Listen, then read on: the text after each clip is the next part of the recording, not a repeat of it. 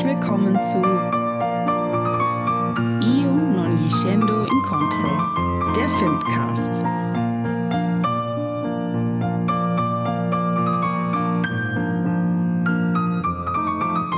Ein Audio-Opernführer von und mit Dominik Frank und Christine Stein.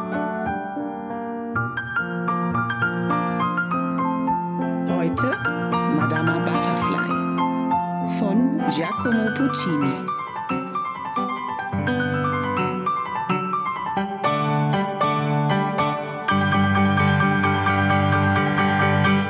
Hallo alle Zuhörenden und ein herzliches Hallo auch an Jonas und an Dominik. Hallo Tina, guten Nachmittag. Hallo. Ja, euch beiden auch einen schönen Nachmittag.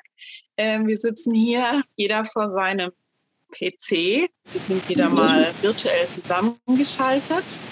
Und es ist Wochenende. Ein Wochenende, ja. Wir haben wahrscheinlich alle schöne Pläne noch, was wir an diesem Wochenende außer der tollen Filmcast-Aufnahme machen. Aber erstmal soll es nicht um unsere Wochenendpläne gehen, sondern um Madama Butterfly von Giacomo Puccini. Oh ja, denn auch Madama Butterfly hat super Wochenendpläne, die Überleitung zu äh, bedienen, aber die werden durchkreuzt von einem fiesen Amerikaner. Ja, ja, heute zum ersten Mal Puccini. Ich freue mich voll, dass wir ihn auch willkommen heißen im Filmcast. Ist ja auch einer ja, ein herzliches der Willkommen auch an Giacomo. Schön, dass du da bist. Ach, ihr seid schon per Du. Das ist, ich sage das noch mal jetzt einfach mal so entschieden. ja, er kann sich ja nicht mehr wehren. Genau. Oh ja, aber es ist auch ein schwieriges Werk, das wir heute äh, besprechen. Vielleicht auch gerade wieder aus der Perspektive von 2021, aber auch, ich finde, ein tolles Werk. Also ich spoilere, ähm, diesmal mag ich das Stück sehr gerne. Und es wäre fast nicht äh, entstanden, ja. weil äh, mein Freund Giacomo einen schweren Unfall hatte, einen Autounfall im Jahr 1903. Letztendlich war es in Anführungszeichen nur ein Beinbruch, äh, den er davongetragen hat, aber er war damit einer der ersten prominenteren Menschen, die äh, mit einem Automobil verunglückt sind, was äh, so ein bisschen ja, ein trauriger Rekord oder eine traurige Besonderheit ist, aber er hat es ja überlebt. Er ist äh, äh, aber auch dafür bekannt gewesen, sich für diese technischen Neuheiten äh, und überhaupt technische Sachen zu begeistern. Und so Fun Fact, by the way, er hatte auch ein, äh, ein, ein Boot, das äh, den Namen Jojo Sun trug. Echt? Oh, mhm. das ist interessant. Also er hat sich sehr identifiziert mit seinen Werken. Also Puccini, ja, du sagst, das war ja ein Lebemann. Er hat ja immer gesagt, er ist immer auf der Jagd, ähm, sowohl nach Frauen als auch nach Enten, als auch nach guten Libretti. Und ähm, ja, Wirklich, Originalzitat. Und äh, die Entenjagd ist bestätigt. Äh, über die Frauenjagd wurde viel geschrieben. Äh, vielleicht als Lesertipp von Helmut Krauser, Die kleinen Gärten des Maestro Puccini. Äh, toller Roman. Ähm, und die kleinen Gärten sind eben seine kleinen außerehelichen Beziehungen, wo er sich dann mal erholen kann. Ähm, wie weit das historisch äh, korrekt ist, ist eigentlich ganz egal. Äh, der Roman ist auf jeden Fall gut. Und in diesem Roman, da geht es eben auch um die Entstehung der Opern und diese Jagd nach den Libretti. Und wer da auch vorkommt, sind die beiden Librettisten, ähm, Ilika und Giacosa, die für Puccini schon Bohème geschrieben haben und Tosca, zwei Opern, über die wir sicher auch hier mal sprechen werden. Und dieses Triumvirat, diese drei, bei denen es immer gekracht hat ähm, und die immer von dem Verleger Ricordi dann wieder eingenordet werden mussten und weiter in Zusammenarbeit gezwungen. Äh, diese drei haben sich hier wieder zusammengetan, um eben das dritte Erfolgsstück zu komponieren, Madama ja, Butterfly. Ähm, Puccini hatte dazu das Schauspiel 1900 in London gesehen und war so angetan, dass er sich dann äh, um die Vertonungsrechte bemüht hat. Das Schauspiel diente also der als Vorlage für die Librettisten und für Puccini, äh, hieß so ähnlich Madame Butterfly, A Tragedy of Japan. Das Schauspiel basiert aber auch auf einer Kurzgeschichte war das, glaube genau. ich. Ja, und, von John äh, Luther Long. Ich habe mir das notiert. Mr. ah, Long. Ja. Stimmt, und die heißt, genau. Und die heißt auch, auch schon Madame Butterfly. An dem, an dem, Schauspiel, an dem Drama. Und es sind mhm. auch noch einige andere äh, Schauspielstücke, also Dramen und auch Opern äh, dann daraus entstanden. Also ein Stoff, der viel hergegeben hat für viele äh, Kunstschaffende. Und dieser Stoff ist natürlich eigentlich wie gemacht für Puccini, ja? weil er hat einerseits die ganz großen Gefühle wieder drin, für die Puccini ja berühmt ist, sie sehr ausdrucksstark komponieren zu können. Ähm, das ist ja auch der Grund, warum viele Leute Puccini Kitsch vorwerfen, weil er eben so in den Emotionen schwelgt. Äh, und gleichzeitig bietet es aber Puccini, der ja auch ein sehr moderner Komponist ist, auch die Möglichkeit, über den Einbezug von japanischer Musik und von ihm erfundener, sogenannter japanischer Musik, einfach moderne Musik auszuprobieren, nicht mehr sich in der traditionellen europäischen Harmonielehre zu bewegen, sondern wirklich unter dem Vorwand des Lokalkolorits Modernismen in diese Oper zu schmuggeln. Absolut. Und das äh, war eben dieser Exotismus äh, bei den Zeitgenossen durchaus nicht verpönt, äh, sondern eigentlich recht beliebt, äh, exotische Elemente in der Kunst zu haben. Und äh, damit konnte er so ein bisschen den Weg freischaufeln für die modernen Elemente. Und er hat sich aber auch sehr intensiv mit der japanischen Kultur oder sehr intensiv, weiß ich nicht, aber er hat sich auf jeden Fall mit der japanischen Kultur auseinandergesetzt, hat ähm, aus Tokio sich Schallplatten bestellt, hat äh, Bücher gelesen über Rituale, Zeremonien, aber auch japanische Architektur und hat auch ähm, zwei Frauen äh, gebeten, ihm äh, ja ihr, ihre Fachkundigkeit äh, zur Verfügung zu stellen oder ihm zu helfen. Das war einmal die Schauspielerin Sada Iako, die ähm, ihm auch vor allem bei ja, so Sprachmelodik äh, äh, geholfen hat und unterstützt hat. Ähm, genau, dass man, dass er musikalisch auch die japanische Sprache imitieren konnte oder sich dem annähern konnte. Und zum anderen hat er auch die Frau des japanischen Botschafters eingespannt für seine Zwecke und hat sich quasi von höchster Stelle ähm, Originalnoten aus Japan schicken lassen, weil die Frau des japanischen Botschafters hatte da offensichtlich die Connections. Äh, ziemlich fies ist, dass die Frau des japanischen Botschafters in der Literatur immer nur die Frau des japanischen Botschafters ist und nicht mit ihrem Namen in Erscheinung tritt. Aber vielleicht ist das auch schon etwas, was äh, symptomatisch ist für das ganze äh, Geschlechter- und Kolonialismusbild in dieser Oper. Ja, absolut. Das sind eigentlich auch für uns im Vorgespräch so die wichtigsten Punkte gewesen. Einmal äh, Kolonialismus, ähm, der durchaus thematisiert und kritisiert wird in der Oper, was für Puccini ja auch durchaus nicht die einzige Oper ist, wo er auch historisch politische äh, Ereignisse mit einbaut oder die Grundlage bilden für individuelle Schicksale. Ähm, dann der Exotismus, aber auch das Verhältnis von Männern und Frauen, was natürlich nicht, nicht komplett zu trennen ist von kolonialistischen und exotistischen ähm, Strukturen in unserer Gesellschaft.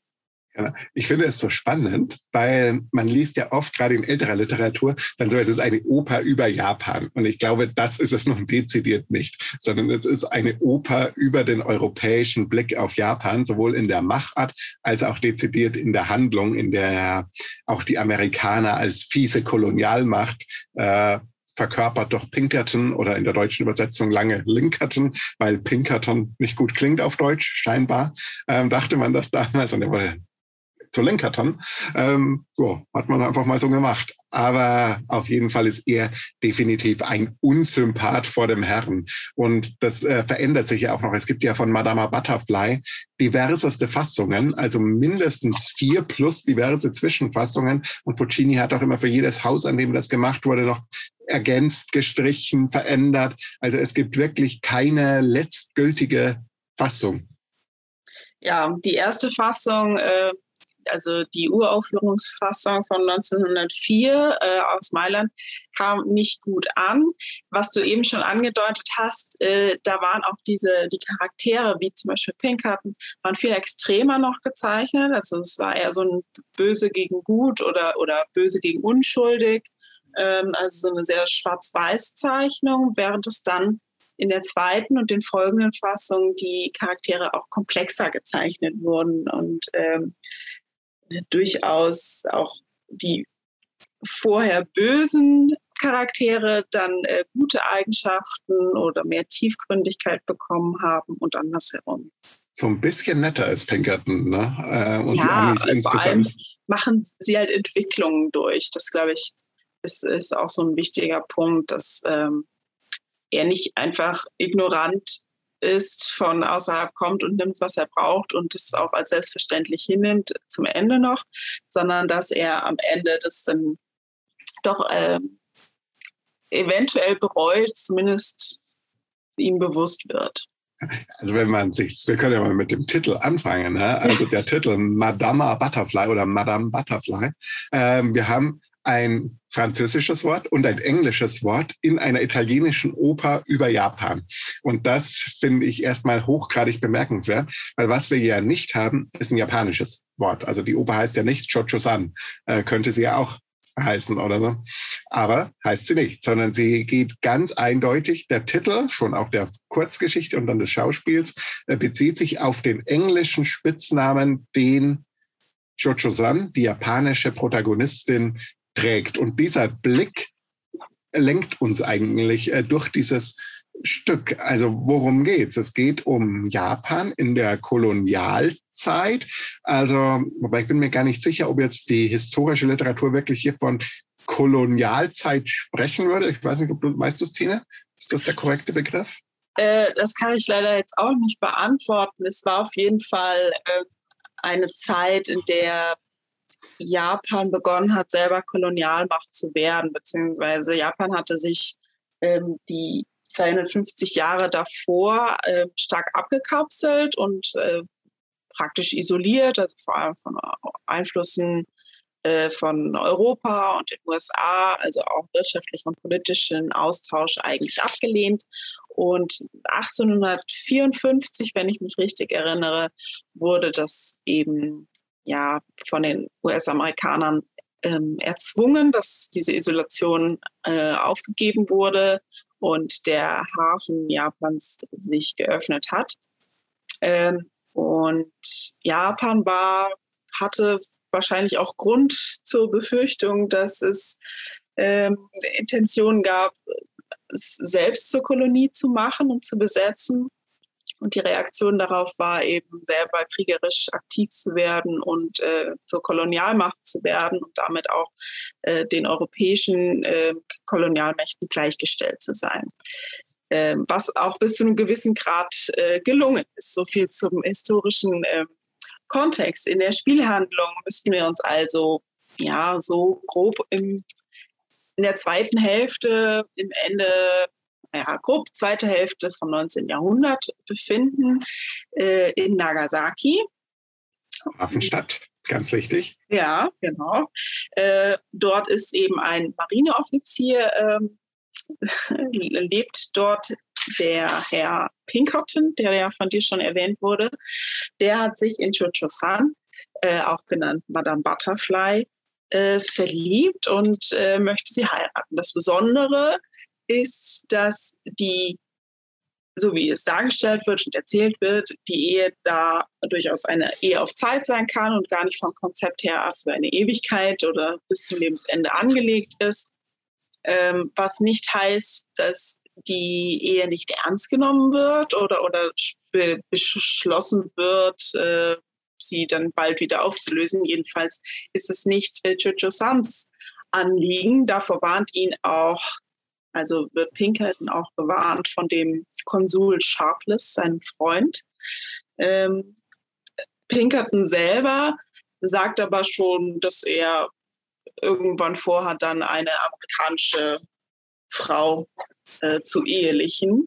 Die lernen wir dann ja auch kennen im dritten Akt. Genau, die, die kommt Kate. auch. Aber was ich so krass finde, ist tatsächlich, wie detailliert das geschildert wird. Ja? Also Pinkerton mhm. ist langweilig ähm, und er holt sich über einen Heiratsvermittler, diese Geisha ist sie ja, die Chucho-san, und er verliebt sich auch in sie. Und ich glaube, wir können diese Liebe oder diese Leidenschaft können wir erstmal glauben als Zuschauende, weil sie von Puccini musikalisch auch beglaubigt wird. Es gibt ein wunderbares Liebesduett und da hören wir doch mal kurz rein.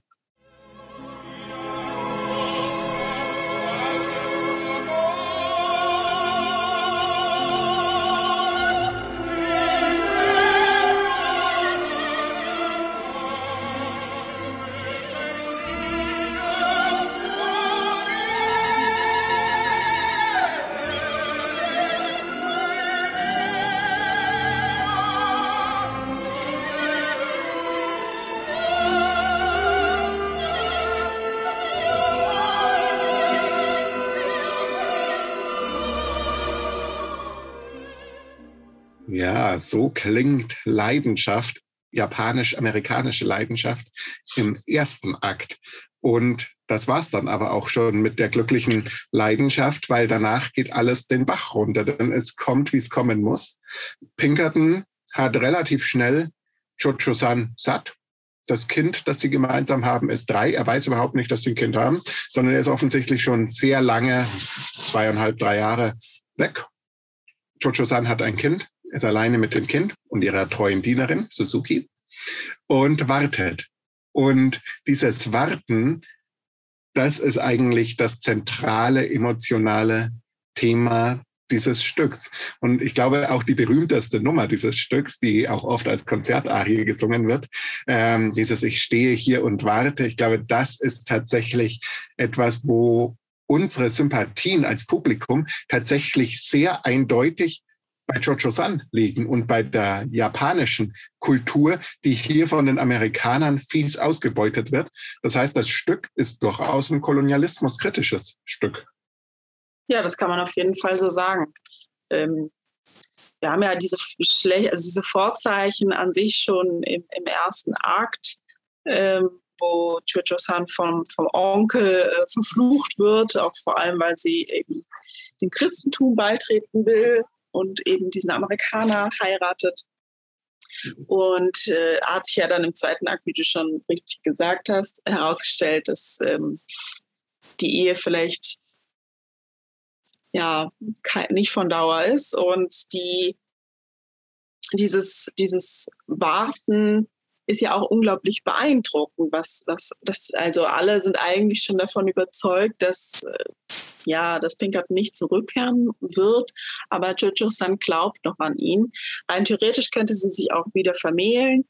Äh, Goro, dieser Heiratsvermittler oder der vorher eben auch diese Hochzeit organisiert hat, ähm, der möchte sie auch gerne weiter verheiraten wieder und mhm. ihr neues Leben ermöglichen. Und selbst ja, mit Yamadori, ne? dieser reiche Karikatur. Ja, genau. Selbst mit ihm wäre eine Ehe möglich, sodass ihr Wohlstand äh, gesichert wäre und ein sicheres Leben. Aber auch das lehnt sie ab und äh, ist vollkommen davon überzeugt, dass sie nicht umsonst auf Pinkerton wartet. Aber das ist ja natürlich auch super interessant. Ja? Also diese Frau hat tatsächlich, so wie sie hier konstruiert ist von den Librettisten und von Puccini, sie hat ihre Kultur aufgegeben. Ja? Sie hat ihren Beruf als Geisha aufgegeben. Sie hat mit ihrer Familie gebrochen, um von ihrer buddhistischen oder shintoistischen Religion, das wechselt auch immer je von Fassung zu Fassung. Ähm, und was für ein Priester der Onkel ist, wissen wir auch nicht ganz genau. Aber auf jeden Fall hat sie mit ihrer Kultur gebrochen, um dieser christlichen Kultur äh, beizu treten. Ähm, sie hat Trennwände im Haus, amerikanische. Ähm, das heißt, sie hat auch umgebaut und sie lebt eigentlich eine andere Kultur. Ähm, Vielleicht auch, das wäre dann so eine psychoanalytische Lesart, weil ihre Familie ja durchaus von dem japanischen System auch schon Bedrohungen erfahren hat. Ja, ihr Vater wurde vom Kaiser gezwungen, den rituellen japanischen Selbstmord, den Harakiri, äh, zu begehen. Und damit ist natürlich auch diese japanische herkömmliche Kultur alles andere als positiv konnotiert in diesem Stück. Und auch die Familie ist ja sehr karikaturesk und fast schon bedrohlich gezeichnet, also vor allem natürlich der Onkel, der sie verflucht. Insofern kann man auch verstehen, warum sie diese Kultur ablehnt. Das Problem ist nur, die neue Kultur ist um keinen Deut besser, sondern genauso verlogen. Also insofern ist das Ganze vielleicht, ist es nicht nur ein kolonialismuskritisches Stück, sondern ganz insgesamt ein kulturkritisches Stück. Ja, genau. Auch ähm, die Religion spielt da mit Sicherheit auch noch eine Rolle, wie du jetzt auch schon äh, angedeutet hast. Und ja, Jojo Sun wartet letztendlich doch scheinbar nicht umsonst. Ähm, der Konsul ähm, Sharpless hat tatsächlich einen Brief von seinem Freund Pinkerton bekommen, dass er zurückgekehrt ist oder in Nagasaki wieder angekommen ist. Was er Jojo-san aber erstmal verschweigt, ist, dass Pinkert nicht alleine kommt, sondern mit seiner Ehefrau Kate, eine amerikanische oder eine Amerikanerin traditionell von einer Choristin gesungen. Das heißt, er hat sich eine aus dem Chor geschnappt und ist da. Ähm, und warum das erwähnenswert ist, dass es meistens von einer Choristin äh, gesungen wird, ist die Tatsache, dass auch diese Rolle von Kate komplett irrelevant bleibt. Leider. Ja, also auch diese Figur ist keine große Charakterzeichnung beschieden, sondern sie bleibt genauso ein Anhängsel von Pinkerton, wie es eigentlich Jojo San war. Der allerdings immerhin die Oper gehört. Ja, also vielleicht, es wäre, ich würde auch gerne so eine Nachfolgeoper hören, die heißt Kate Pinkerton oder so, also ihr Leben. Das wäre ja, auch. Das wäre doch mal eine Idee. Das, äh, vielleicht.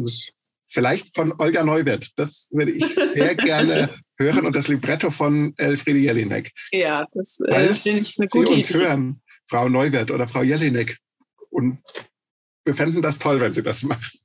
Kate Pinkerton. Äh, wir können dann eine neue Filmcast-Folge dazu machen. Genau, ich, da kommt an Elisabeth bestimmt auch gerne nochmal äh, vorbei, um darüber zu sprechen. Mm, genau, aber wir sind ja noch bei Butterfly und Puccini und wir sind mit Blick auf den Hafen und wir warten. Und dann hören wir doch mal rein, wie sehnsuchtsvolles Warten bei Puccini so klingt.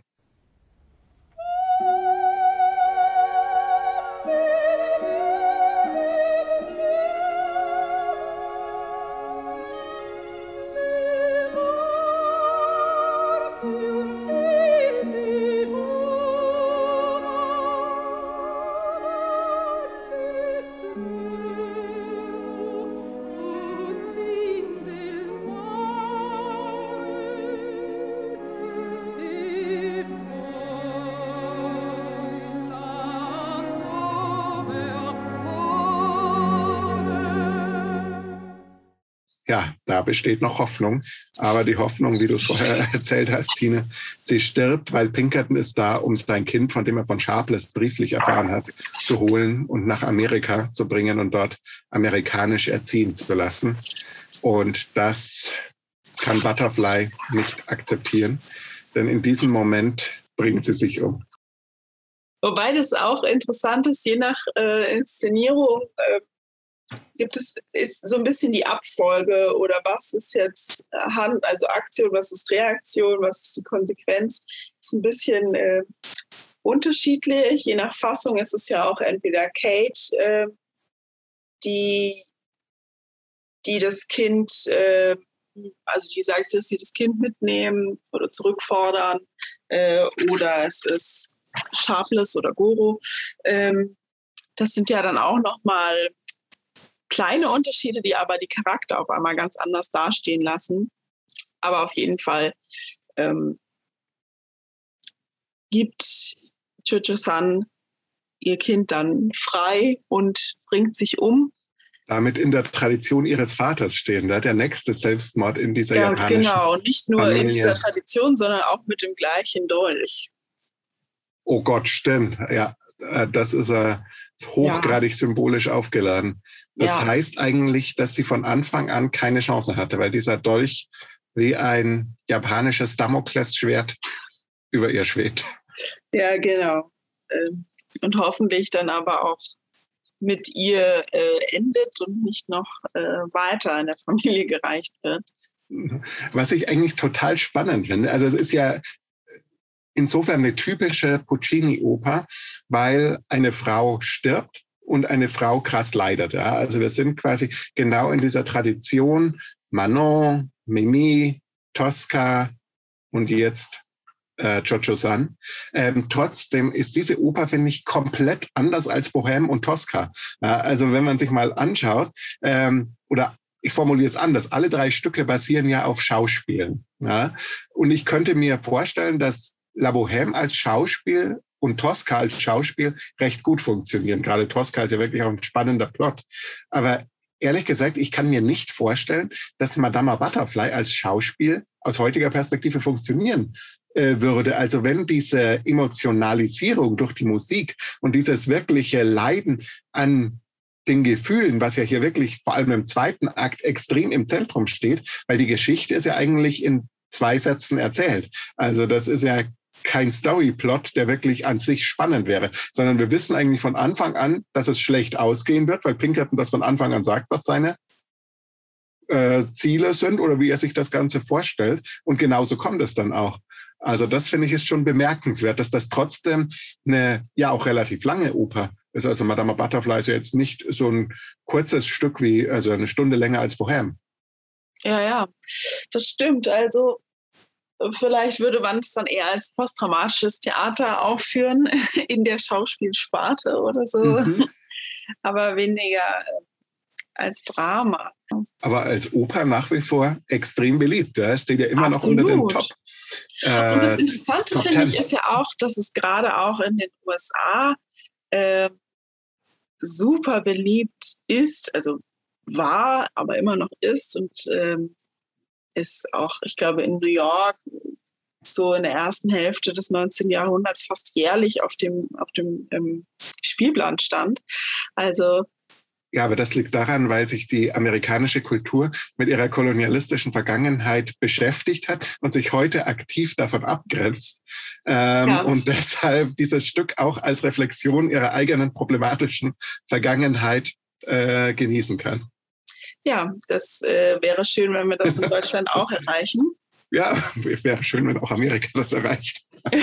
das war aber äh, wenn wir gerade bei Japan und Amerika sind, vielleicht sollten wir mal über die Musik äh, auch noch sprechen, ähm, über die, also über die Spezialitäten von speziell Butterfly. Wir hatten sie am Anfang schon äh, erwähnt, dass hier so Japan-Kolorit verwendet wird und äh, schlaue Kollegen, ich sage auch den Namen, damit wir hier ordentlich zitieren, der großartige Kollege äh, Mosko Kana hat einen Artikel geschrieben, Exotismus als Stimulus, äh, im Programmheft der Stuttgarter Inszenierung von Madama Butterfly, in dem er wirklich detailliert die original japanischen Stellen rausarbeitet. Und es sind tatsächlich sieben Stücke, die japanische Nationalhymne, einige Lieder und einige Volksweisen, die Puccini original getreu zitiert. Alles andere hat er selbst erfunden im japanischen Stil. Und eines dieser japanisch klingenden äh, Beispiele hören wir jetzt mal rein.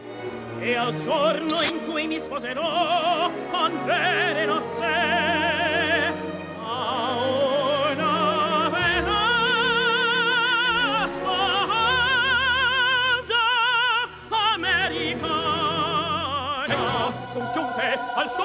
sommo del pentio del femmino sciame qual di vento il colpiame so del brusio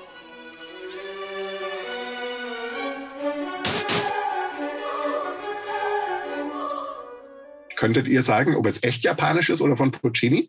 Fragst du mich? Ja, und Jonas natürlich auch. Das, also ich könnte es nicht zeigen, ist ein bisschen eine Fangfrage, aber wenn Sie, liebe ZuhörerInnen, äh, das sagen könnten, super. Oder Sie lesen diesen Artikel, äh, da steht es auch drin, was echt und erfunden ist. Wir lösen es hier mal nicht auf. Also Sie können es uns schreiben, es ist so ein kleines Gewinnspiel. Richtige Antworten können einen Besuch mit uns bei Madame Butterfly 2022 in Bregenz gewinnen oder so. Die machen das auf der Seebühne. Das ist doch toll. Wir jetzt werden auf ein Café nach Turnau eingeladen. Oh, und von da könnten Sie uns dann mitnehmen nach Bregenz, bitte. ja. Das wäre schön. Ja. ja, aber musikalisch, ich finde es sehr interessant. Ähm, es ist ja, also nicht nur die Musik, auch äh, über manche Figuren wird ja dieser Lokalkolorit äh, dargestellt. Mhm. Zum Beispiel durch diesen Onkel, der Dramat, ja, also dramaturgisch jetzt eigentlich keine größere Rolle spielt oder nicht so eine starke Gewichtung hat, aber schon äh, also um die Atmosphäre und die Kultur äh, mit reinzubringen, äh, darf dem eigentlich eher dient. Ansonsten ist es, was du schon gesagt hast, die originalen ähm, japanischen Stücke, die in Elementen, Phrasen übernommen wurden. Dann ähm, hat Puccini ja vor allem auch durch ähm, den Einsatz von japanischen Instrumenten, wobei das sind gar nicht so viele. Es ist, glaube ich, das äh, japanische Glockenspiel und das japanische Tamtam, also beides äh, perkussive ähm, Instrumente. Ähm, hat er eben dann versucht, die japanische Musik noch mit, ähm, ja, oder die so also aufzugreifen und aber auch durch den Einsatz von konventionellen äh, Orchesterinstrumenten in, in Italien seiner, seiner Zeit äh, nämlich durch die stärkere Gewichtung des Schlagwerks insgesamt, durch spezielle Spielweisen, ach ja, und durch die Anwendung von zum Beispiel Pentatonik, also auch auf verschiedenen musikalischen Ebenen, strukturell, ästhetisch und so weiter, versucht Puccini die musikalische äh, japanischen Elemente mit aufzugreifen. Was er auch zitiert, ist aber die Fiesen, nämlich auch die amerikanische Nationalhymne und sie verheißt nichts Gutes. Das klingt dann so.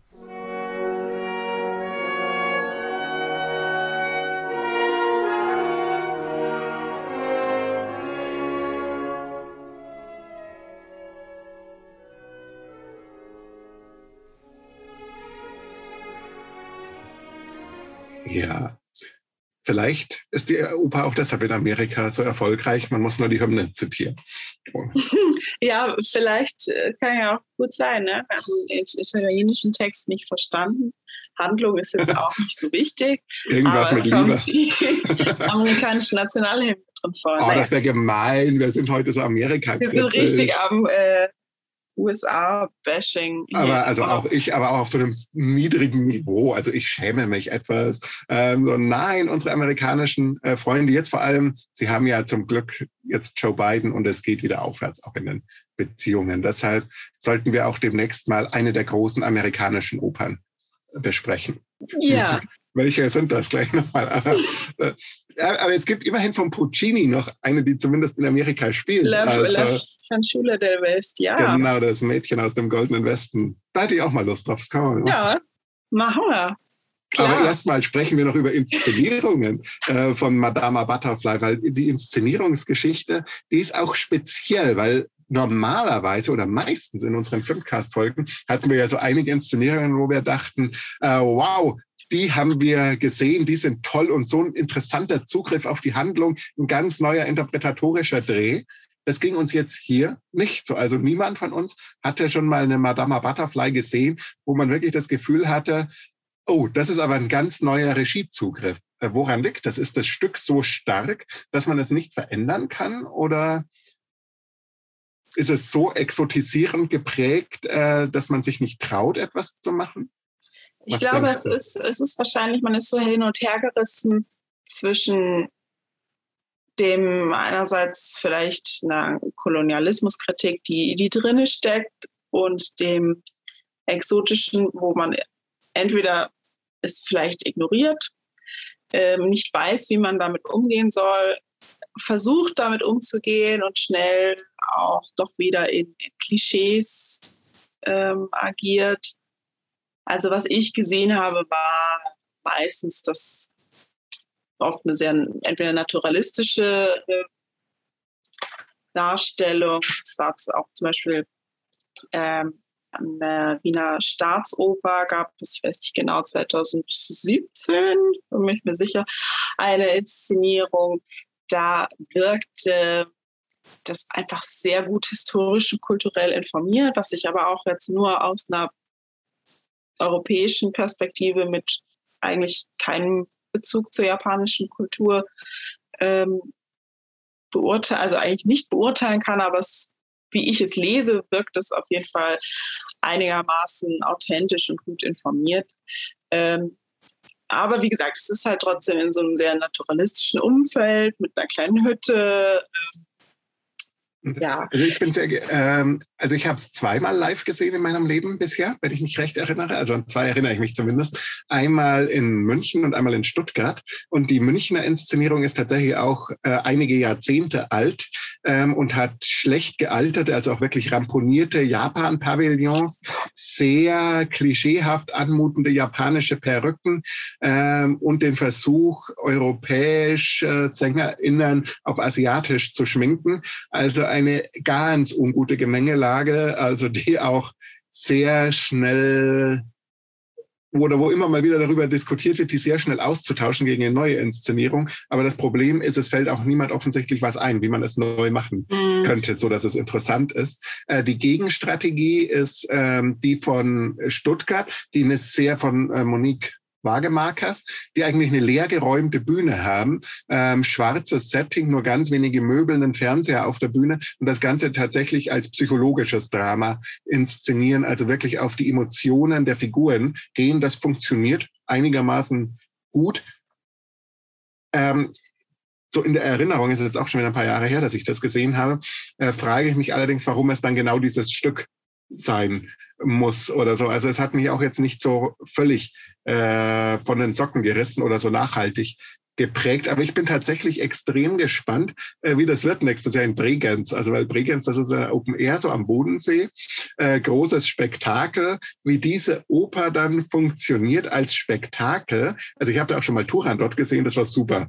Ja, also Turan okay. dort mit diesem äh, Asia Fantasy Stoff funktionierte 1A auf dem Bodensee. Ja bin sehr gespannt, wie es mit diesem historischen Stoff äh, funktioniert und was für einen konzeptuellen Zugriff Sie wählen werden. Es gab in der Vergangenheit auf jeden Fall spannende ähm, Konzepte und Zugriffe. Ähm, was ein bisschen äh, in die Richtung geht, was ich auch erzählt hatte, ist Anfang des 20. Jahrhunderts ähm, war, ja, gab es so eine Bewegung oder ein, ein Streben nach Authentizität Authentizität. Und man hat eben dann äh, begonnen, ähm, Chocho-san mit japanischen bzw. asiatischen äh, Sängerinnen zu besetzen. Äh, also auch wieder eher so der Versuch, authentisch zu sein. Da war die erste Sängerin Tamaki Miura.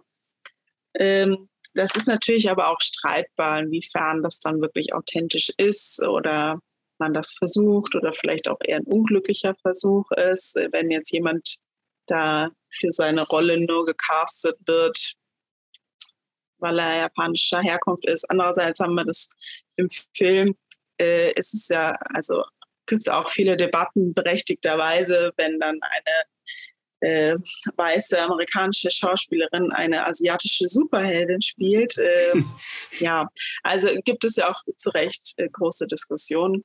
Aber interessante ähm, Ansätze gab es dann auch in der zweiten Hälfte des 20. Jahrhunderts, ähm, nämlich Kabuki-Elemente mit aufzunehmen. Also Kabuki, für die, die da nicht bewandert sind, ist äh, ein traditionelles, ein traditionelles äh, japanisches Theater, eher so aus der bürgerlichen Schicht heraus.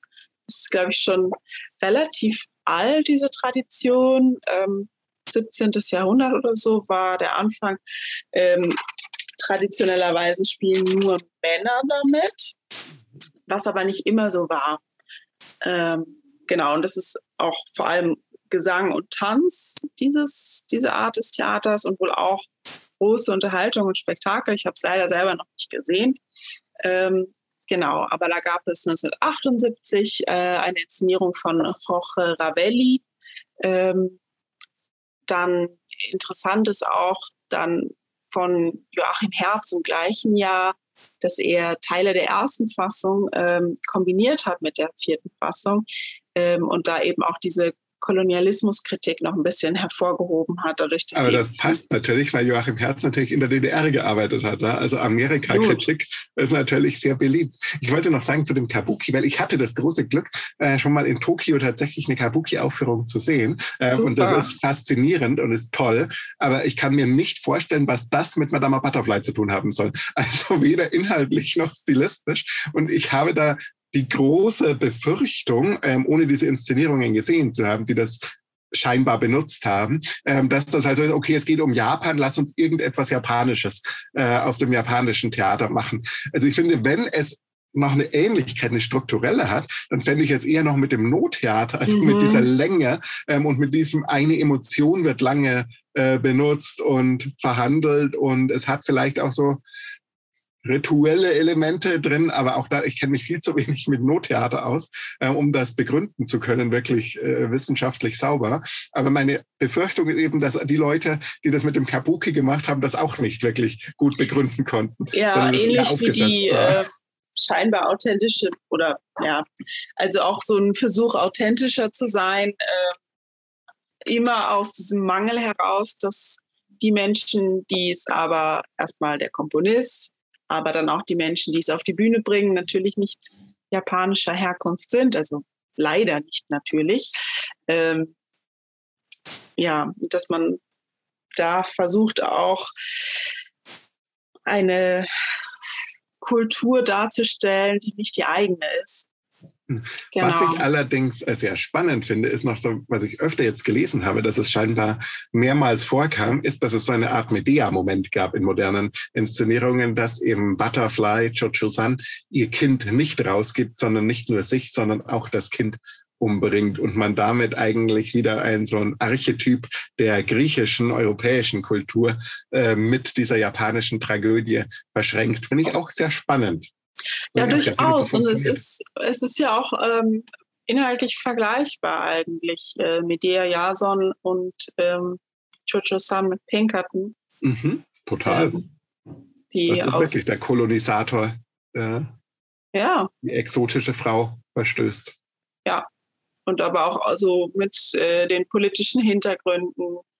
Äh, das finde ich, was ich auch immer wieder gedacht habe, was ich spannend finde, ist eben die gesellschaftliche Verantwortung versus die individuelle Schuld. Ähm, ja, das finde ich dann gerade diese erste Fassung, wo dann auch Pinkerton so böse und niederträchtig dargestellt wird und rücksichtslos, dann wird es eben auch sehr stark auf das Individuum geschoben, mhm. ähm, während vielleicht eher auch die Frage gestellt werden sollte, wie gesellschaftliche Strukturen ähm, das begünstigen.